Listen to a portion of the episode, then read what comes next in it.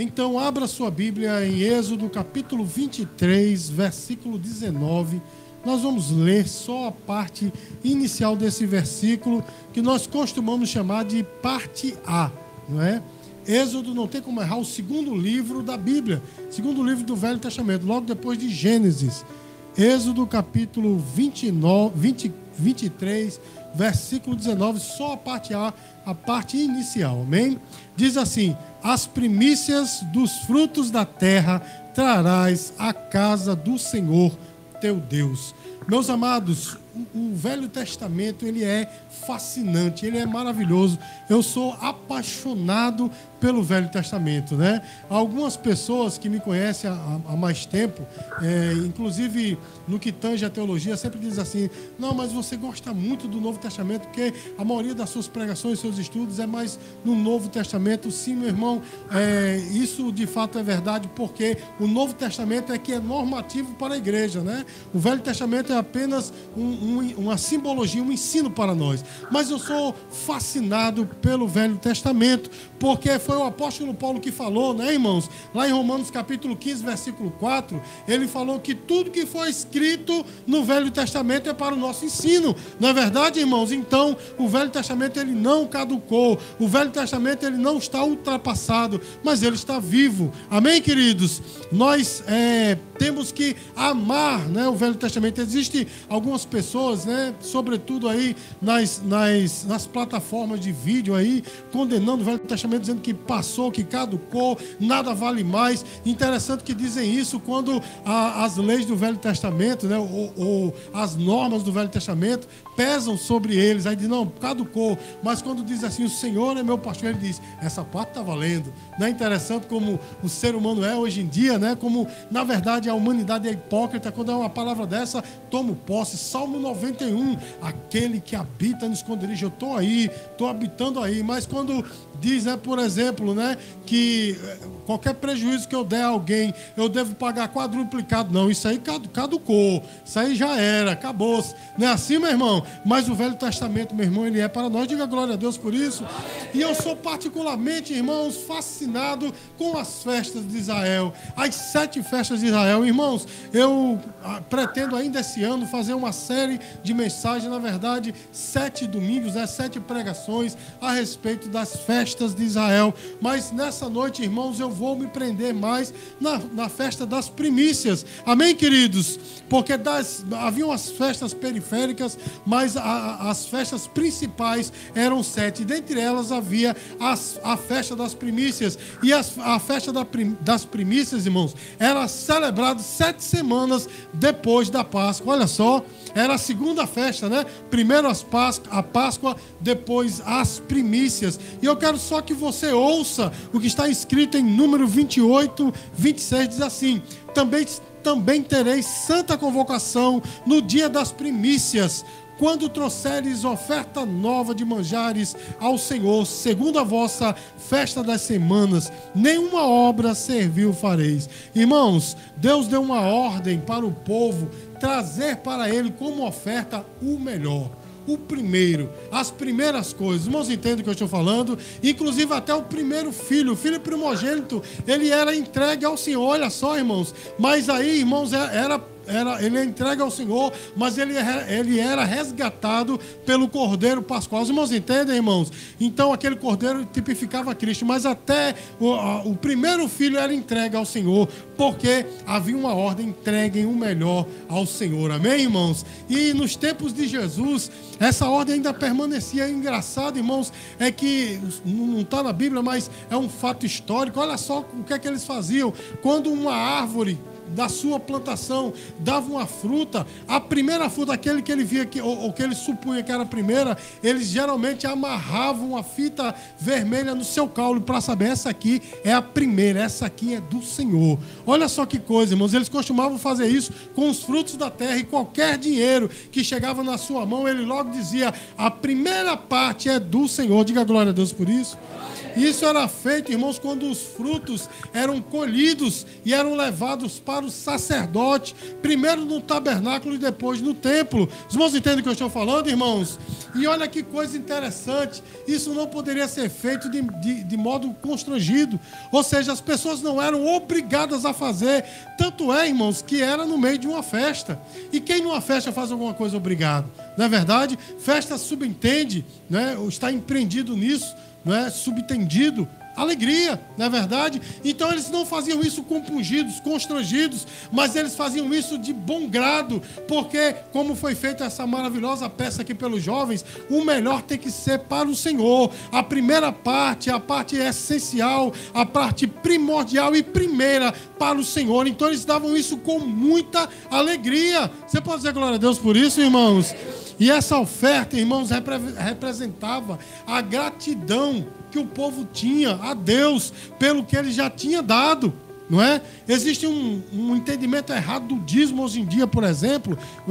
As premissas, como já foi dito aqui, até no hino que foi cantado aqui pelos jovens, composto né, por Natan e cantado pelos jovens, as premissas não é só dinheiro, não, mas subentende também dinheiro. Dinheiro está envolvido nisso. E as pessoas têm um entendimento errado do dízimo, né? Dizendo assim: eu vou dizimar porque Deus vai me dar de volta quadruplicado. Não é assim, irmãos? Há uma promessa de fato que Deus abençoa. Mas o objetivo de dizimar, irmãos, não é receber de volta. O objetivo de dizimar, irmãos, não é encher de novo meu bolso, não, meu irmão. É agradecimento. É como foi feito na peça aqui. A primeira fatia do bolo, Deus me deu um bolo inteiro a primeira fatia, aqueles 10% eu dou de volta ao Senhor em agradecimento. Amém, queridos? Esse é o objetivo também da festa das primícias, porque eles estavam satisfeitos com as suas colheitas e eles aí agradeciam ao Senhor, entregando a Ele o melhor. Diga glória a Deus, igreja.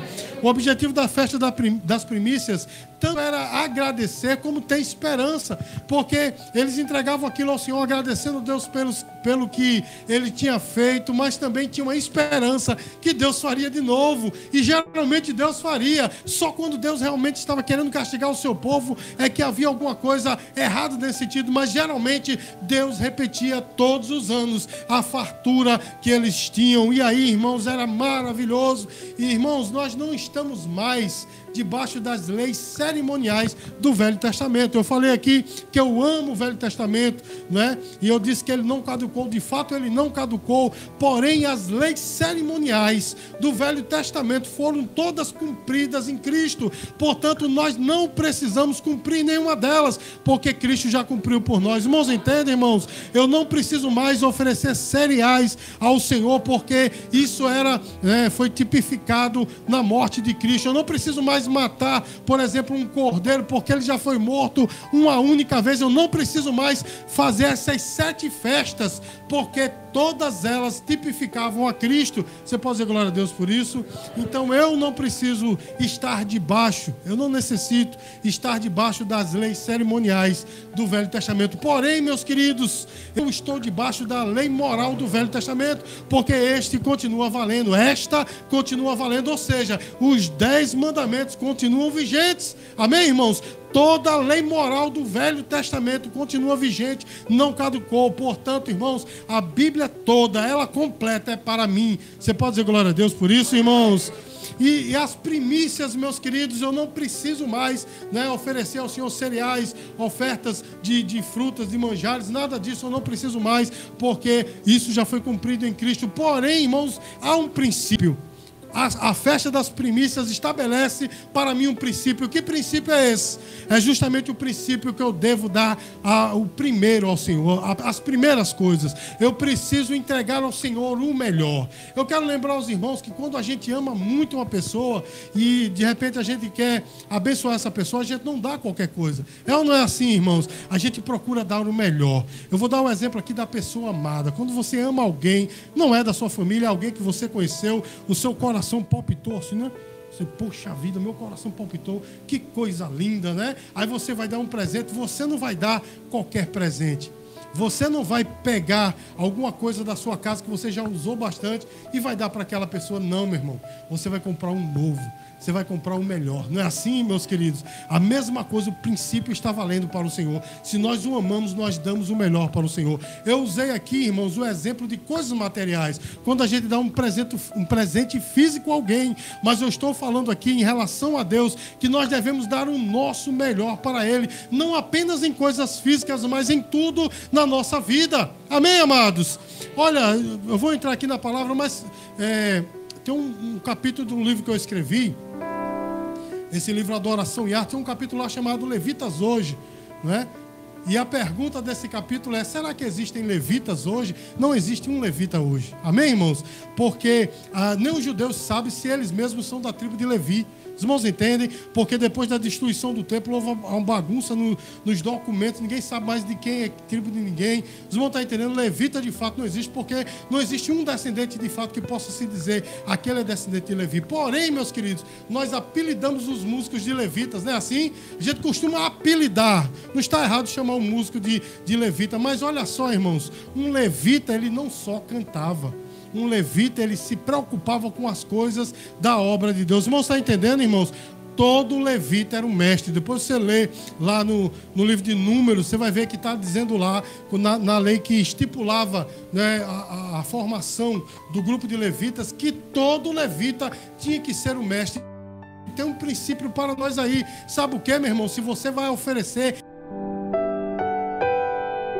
Oh, amém, meu irmão? Nós temos que fazemos, mas pastor, eu não, não tenho condições, eu não posso estudar determinada coisa, eu, eu não tenho condições de fazer isso, aquilo, meu irmão. Se você vai fazer alguma coisa, e essa alguma coisa que você vai fazer para os outros parece ser 1%, mas para você é 100% faça, mas dê o seu 100%. Os irmãos entendem? Esse é o princípio da festa das primícias.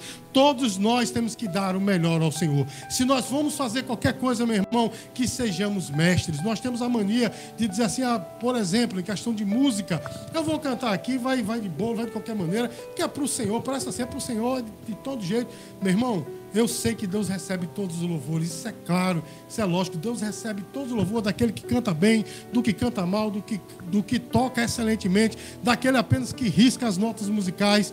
Deus recebe. Porém, se eu posso melhorar, que eu dei o meu melhor ao Senhor. Os irmãos entendem o que eu estou falando? Que nós possamos dar o nosso melhor ao Senhor. Mas veja só, irmãos, qual é né, o princípio né, que, que existe para mim na festa das primícias. Qual é? Meus queridos, como eu disse para os irmãos, é dar o melhor para o Senhor. Eu poderia aqui elencar coisas sem fim, meu irmão, do que nós podemos dar ao Senhor, mas eu elenquei apenas três. Três coisas, irmãos, que devem ser a minha primícia ao Senhor. A primeira coisa, meus queridos, é que eu devo entregar a minha vida totalmente. Essa é minha primeira primícia, entregar a minha vida totalmente. Escute só o que é que diz a palavra Marcos, capítulo 12, versículo 30. Escute bem. Diz assim: Amarás, pois, o Senhor, o teu Deus, de todo o teu coração, de toda a tua alma, de todo o teu entendimento e de todas as tuas forças. Meus queridos, quando Jesus, ele, ele, alguém perguntou para ele, que é que eu devo fazer né, para adorar o Senhor tal? E ele responde dessa forma. Jesus não deixou nada de fora. Os irmãos entendem? Ele começa falando do coração. Quando ele fala do coração, ele não, não está falando deste órgão que bombeia sangue para o seu corpo, mas ele está falando da sede, das suas emoções, dos seus sentimentos. Ou seja, meus queridos, eu tenho que entregar a Deus os meus sentimentos, as minhas emoções. Eu não posso viver pelas minhas emoções. Irmãos, entendem, irmãos? Eu tenho que viver pela fé e as minhas próprias emoções, eu tenho que entregá-las ao Senhor a sede dos meus pensamentos, ou seja, os meus pensamentos, meu irmão, não pode mais ser como eram antes. Não é assim, meus queridos? Tem pessoas que não podem ver uma pessoa do sexo oposto sem ter um pensamento perverso. Não é assim, meu irmão? Mas quando eu recebo a Cristo, a coisa é diferente. Colossenses capítulo 3, o apóstolo Paulo diz assim: Pensai nas coisas que são lá do alto, porque morrestes e a vossa vida está oculta com Cristo em Deus. Pense nas coisas lá do alto, onde Cristo está. E, e, lá em Filipenses ele diz: tudo que é bom, tudo que é puro, tudo que é justo, se algum louvor, nisso pensai. Ou seja, meus queridos, os meus pensamentos têm que ser diferentes. Antes, irmão, a gente olhava para alguma coisa, era logo para tirar vantagem, para dar aquele jeitinho brasileiro. Não é assim, meu irmão, para pagar pela metade, deixar de pagar fazer um gato, essas coisas, né, meu irmão? Tem pessoas que olham já querem tirar vantagem de tudo. Os irmãos veem, por exemplo, meus queridos, se alguém passa num sinal que está ficando amarelo, ele mete o pé para passar, porque parece na cabeça dele que ele está tirando alguma vantagem com isso. Às vezes não está nem com pressa nem com nada, é só para não perder. O brasileiro não é assim, meu irmão. Não é desse jeito? Meu irmão, quando o homem recebe a Cristo, a coisa é diferente. Os pensamentos são outros pensamentos são puros. Eu sei que há uma luta, né, da gente pensar dessa forma e pensar, né, diferente, pensar como era do mundo, mas a luta já foi ganha por Cristo. Nós temos que ter esse pensamento assim. Ele fala que nós devemos adorar a Deus com a nossa alma, a alma, o fôlego de vida, meu irmão. Ou seja, eu devo adorar a Deus, meu irmão, com a minha vida, com tudo que eu tenho. Os irmãos entendem o que eu estou falando, meus queridos? É, para a glória e honra do Senhor, Deus me deu alguns dons, dentre eles, de ser baterista. E eu não poderia rechaçar isso, dizer, não, agora eu não vou ser mais baterista, acabou-se. Eu fico brincando dizendo que eu não sou mais baterista, né? Que esse problema agora é de Juninho, que ele leva o peso da bateria nas costas, mas eu sou baterista, meus queridos. Eu não posso tirar isso do meu ministério. Os irmãos entendem, irmãos, eu tenho que oferecer a Deus o melhor que eu tenho. Se eu só sei tocar determinada coisa, mas tenho a possibilidade de melhorar, eu possa melhorar. Amém, queridos? Queridos, quantas horas eu passei diante de videoaulas no tempo que não tinha né, YouTube, né, comprando fitas VHS de videoaulas, eu colocava lá e ficava olhando aqueles grandes bateristas, né, Maurício Leite, Duda Neves, enfim, ficava olhando lá para poder aprimorar, porque eu aprendi com meus antigos pastores, dê o seu melhor. Eu tenho que entregar a minha vida para o Senhor a minha alma. Diga glória a Deus, irmãos. Ele fala que nós devemos adorar a Deus com a nossa força, ou seja, nós devemos adorar a Deus com aquilo que nos motiva a viver. Ou seja, a adoração a Deus é o que deve nos motivar a viver. Quando Jesus falou, meus queridos, que nós devemos adorar a Deus com tudo, ele não deixou nada de fora, corpo, alma e espírito. Nós temos que adorar a Deus com tudo. Nós somos as primícias do Senhor. A primeira coisa que eu tenho que entregar a Deus Deus é minha vida completamente. Amém, irmãos? Aí eu pergunto, a pergunta retórica, pergunta a você: você tem entregue a sua vida 100% ao Senhor? É uma pergunta retórica. Tem pessoas que dizem, ah, claro, todo dia eu canto um louvor, todo dia eu abro um versículo e leio. Elas agora nem abrem, né? Você não precisa nem abrir. Tem versões da Bíblia aí, né? aplicativo de Bíblia, quando você abre, já tem um versículo para você, você não precisa nem abrir. Ele mesmo escolhe para você, você não tem nenhum problema de abrir, né? Então, todo dia eu leio um versículo, todo dia eu canto louvor, eu vou à igreja. Meu irmão, não é isso que eu estou falando, não. É entregar a vida totalmente ao Senhor, é viver para Ele, é ser a noiva dEle. Irmãos, quando a gente fala de noiva, nós vamos falar sobre isso amanhã aqui no curso de escatologia. Quando se fala de noiva, se fala de compromisso. Com quem tem sido o seu compromisso? Com você mesmo? Com o seu divertimento? Com o seu conforto? É isso mesmo? Ou você está comprometido com o Senhor? Quando se fala que nós temos que entregar as primícias a Deus, é justamente isso. Com quem eu tenho compromisso? Qual é o meu compromisso? As minhas primícias ou, ou seja, as minhas primeiras bênçãos que eu tenho que entregar ao Senhor é a minha vida por completo. Amém, amados? A segunda coisa, meus queridos, é que nós devemos colocar o reino de Deus em, em primeiro lugar. A segunda premissa aqui que eu quero falar para os irmãos é justamente esse: colocar o reino de Deus em primeiro lugar. E tem aquele texto clássico que nós citamos aqui constantemente, Mateus capítulo 6, versículo 33: Buscai, pois, o seu reino e a sua justiça, e todas estas coisas vos serão acrescentadas. Meus queridos, colocar o reino em primeiro lugar significa que, antes de tudo, eu devo amar a Deus sobre qualquer outro amor.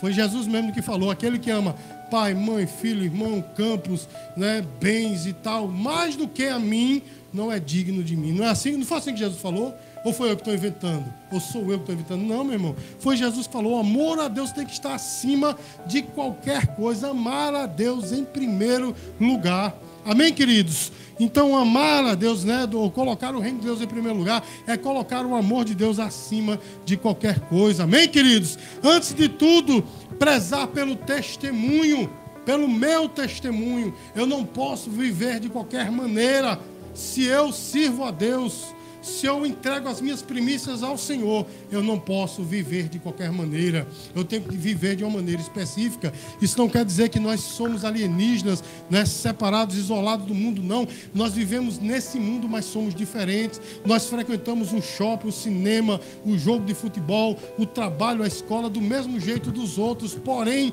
somos diferentes, porque sobre nós pesa o nome de cristão. O Senhor disse: Eu vos nomeei para que vades e frutos sobre nós. Tem o nome de Cristo, então não podemos ser da mesma maneira, meu irmão. O testemunho tem que ser diferente. Não é assim, meus queridos? O jeito de falar, as brincadeiras, o jeito de andar, o jeito de vestir não pode ser uma maneira que vai exaltar o seu corpo, as suas formas. Não é assim, meu irmão? Vai instigar em outras pessoas desejos que não deveria instigar num servo e numa serva de Deus. Você está entendendo, meu irmão? As vestimentas são diferentes, o agir principalmente é diferente, porque às vezes a gente, a gente só trabalha por fora, né? por fora estamos trabalhados religiosamente, não é? tem toda aquela veste, tem crente que parece que está vestindo burca agora, né? é todo aquele, aquele paramento todo, mas por dentro é pior do que os seculares. Meu irmão, quando nós amamos a Deus e colocamos o reino de Deus em primeiro lugar, o nosso testemunho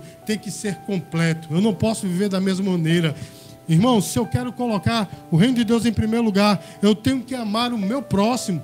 Porque Jesus falou, alguém chegou para ele e disse: Mestre, qual é o maior mandamento? Ele diz: Amar a Deus sobre todas as coisas e o próximo como a ti mesmo. Ele não disse dois mandamentos, ele disse um. Porque se eu amo meu irmão, eu amo a Cristo. E se eu amo a Cristo, eu amo meu irmão. Uma coisa está ligada à outra. E quando eu falo de irmão, de próximo, eu não estou falando dos crentes da igreja, estou falando das pessoas ao nosso redor. Amém, queridos? Isso não quer dizer que eu tenho que passar pano né, no pecado dos outros. Ah, eu amo essa pessoa do jeito que é, então venha para cá, fique do jeito que você está. Não, meu irmão. É por amar que a gente diz, ei, você está no caminho errado. Não é assim, meu irmão? Ei, você está com atitude errada, seja quem for, mas também estender a mão da misericórdia àquele que necessita. Antes de tudo, devo prezar pelo corpo de Cristo, que é a sua noiva. Existe algo, meu irmão, terrível que é, antes mesmo da pandemia, já há anos, o, o diabo vem plantando sorrateiramente e muitas pessoas têm caído das pessoas desprezar a igreja, não é verdade, meu irmão? Desprezando a igreja como se não fosse nada, é só um ajuntamento de pessoas que chega lá, escuta um louvor, escuta uma palavra e pronto. Meus queridos, se o Senhor não quisesse este desculpe, esse movimento, esse encontro, ele mesmo não tinha fundado a sua igreja. Ele disse: Eu edificarei a minha igreja. A igreja não pertence a uma denominação, a igreja não pertence a pastor qualquer, pertence ao Senhor. Diga glória a Deus por isso. Então, meus queridos, eu tenho que também né, amar a Deus sobre todas as coisas, amar o próximo e não desprezar a igreja, mas pelo contrário, lutar por ela, beneficiar a igreja. Irmãos, entendem o que eu estou falando? Então, meus queridos, quando eu estou agindo assim, Deus vem fazendo o resto. Não foi o que ele falou? Buscai, pois, seu reino, sua justiça, e todas estas coisas vos serão acrescentadas. Ou seja, meus queridos, as necessidades básicas vão sendo supridas quando eu coloco o reino de Deus em primeiro lugar. Mas eu pergunto aí também uma pergunta retórica. Nós temos colocado o reino de Deus em primeiro lugar, meu irmão? Qual o reino que nós temos colocado em primeiro lugar? É o reino da minha vida, do meu conforto, do meu lazer, né? É o reino do, do, do ganhar dinheiro, é o reino, sei lá, do, do me, me é, ficar superior aos outros com cargos e títulos e diplomas. Esse, esse tem sido o meu reino que eu tenho colocado em primeiro lugar, ou o reino de Deus? A gente troca as prioridades, a gente age assim. Não, mas se Deus me der isso, isso e aquilo, aí eu vou começar a fazer a obra. Não é assim que os crentes fazem, irmãos? Não é desse jeito. Está todo mundo com medo de responder, mas é desse jeito, meu irmão. Mas a prioridade é diferente. Ele diz: coloque em primeiro lugar o reino de Deus, e todas estas coisas vos serão acrescentadas. Então, meus queridos, Deus nos faz um desafio nessa noite: que coloquemos o reino de Deus em primeiro lugar e comecemos é, é, é, a ver Deus fazer algo novo na nossa vida. E quando eu digo algo novo, irmãos, estou falando só de bênçãos materiais. Está envolvido também, mas não é só de bênçãos materiais, não, meu irmão, porque tem gente que está cheio de bênçãos materiais saindo pelas orelhas. É ou não é, meu irmão? Mas não tem o mais essencial: a paz no coração, a prosperidade da alma, a paz em casa. Não é assim, meu irmão? Ver a família abençoada servindo a Deus. Isso vem, meus queridos, quando nós colocamos o reino de Deus em primeiro lugar. Diga glória a Deus. E por fim, meus queridos, nós devemos entregar as nossas posses ao Senhor. E aqui, aqui eu quero usar de novo o texto que nós lemos na leitura devocional desta noite. Provérbios capítulo 3, versículos 9 e 10.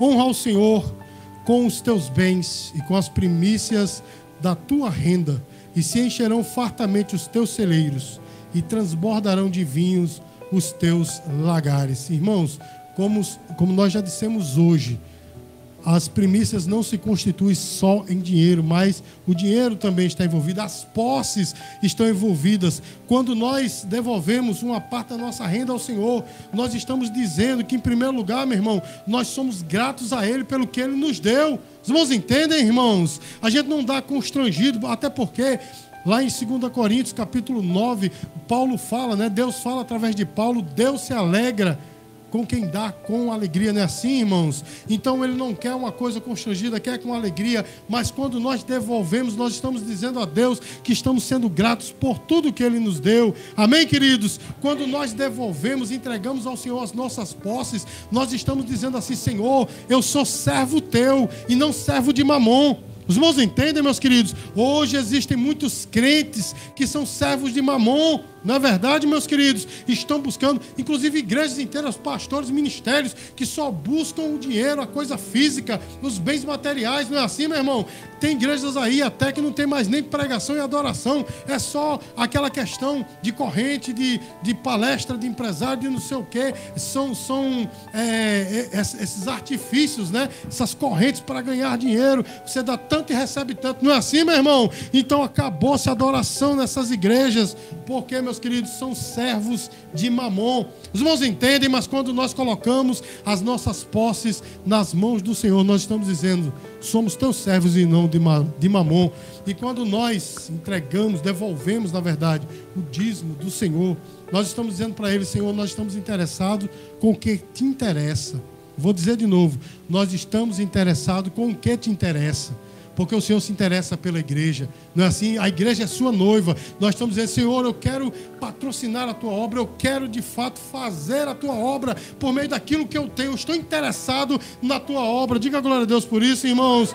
E olha só, meus queridos, quando nós estamos desapegados ao dinheiro, nós estamos honrando a Deus, porque o texto diz: honra ao Senhor com os teus bens. Não é assim, meu irmão? Está desapegado, o dinheiro não nos manda, nós mandamos nele. Amém, queridos? O dinheiro não é o nosso Senhor, nós somos o Senhor dele.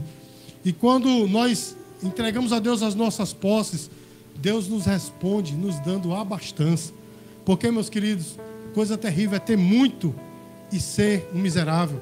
Quando eu falo de miserável, estou falando de pessoas que o dinheiro vai-se embora, acabou-se, né? E o dinheiro é aplicado em coisas sem fim, né? Sem fins, na verdade.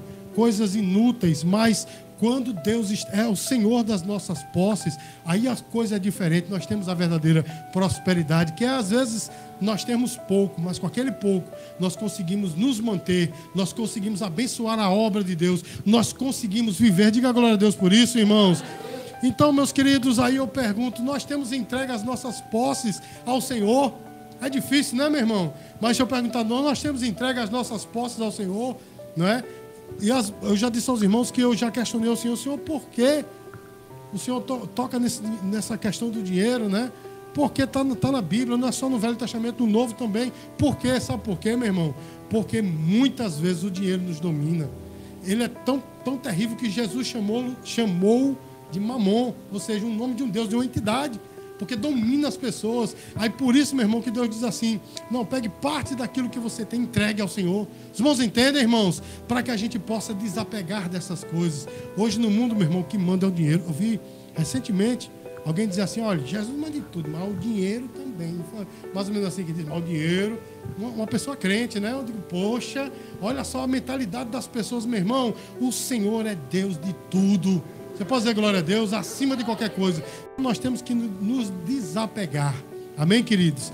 Meus amados, para concluir, eu quero dizer o seguinte: quando nós entregamos as nossas primícias ao Senhor, nós estamos honrando ao Senhor, nós estamos declarando que Ele é o nosso Rei, nós estamos dizendo ao Senhor: Senhor, eu sou submisso a Ti. Não nos esqueçamos, irmãos, que a rebelião de Satanás foi uma rebelião que ele disse que queria ser maior do que Deus, não é assim? Superior ao Senhor. Quando nós entregamos a Deus as nossas primícias, nós estamos dizendo assim: Senhor, tu és o rei da minha vida. Você pode dizer glória a Deus por isso? E as nossas primícias são que nós devemos entregar a nossa vida totalmente a Deus.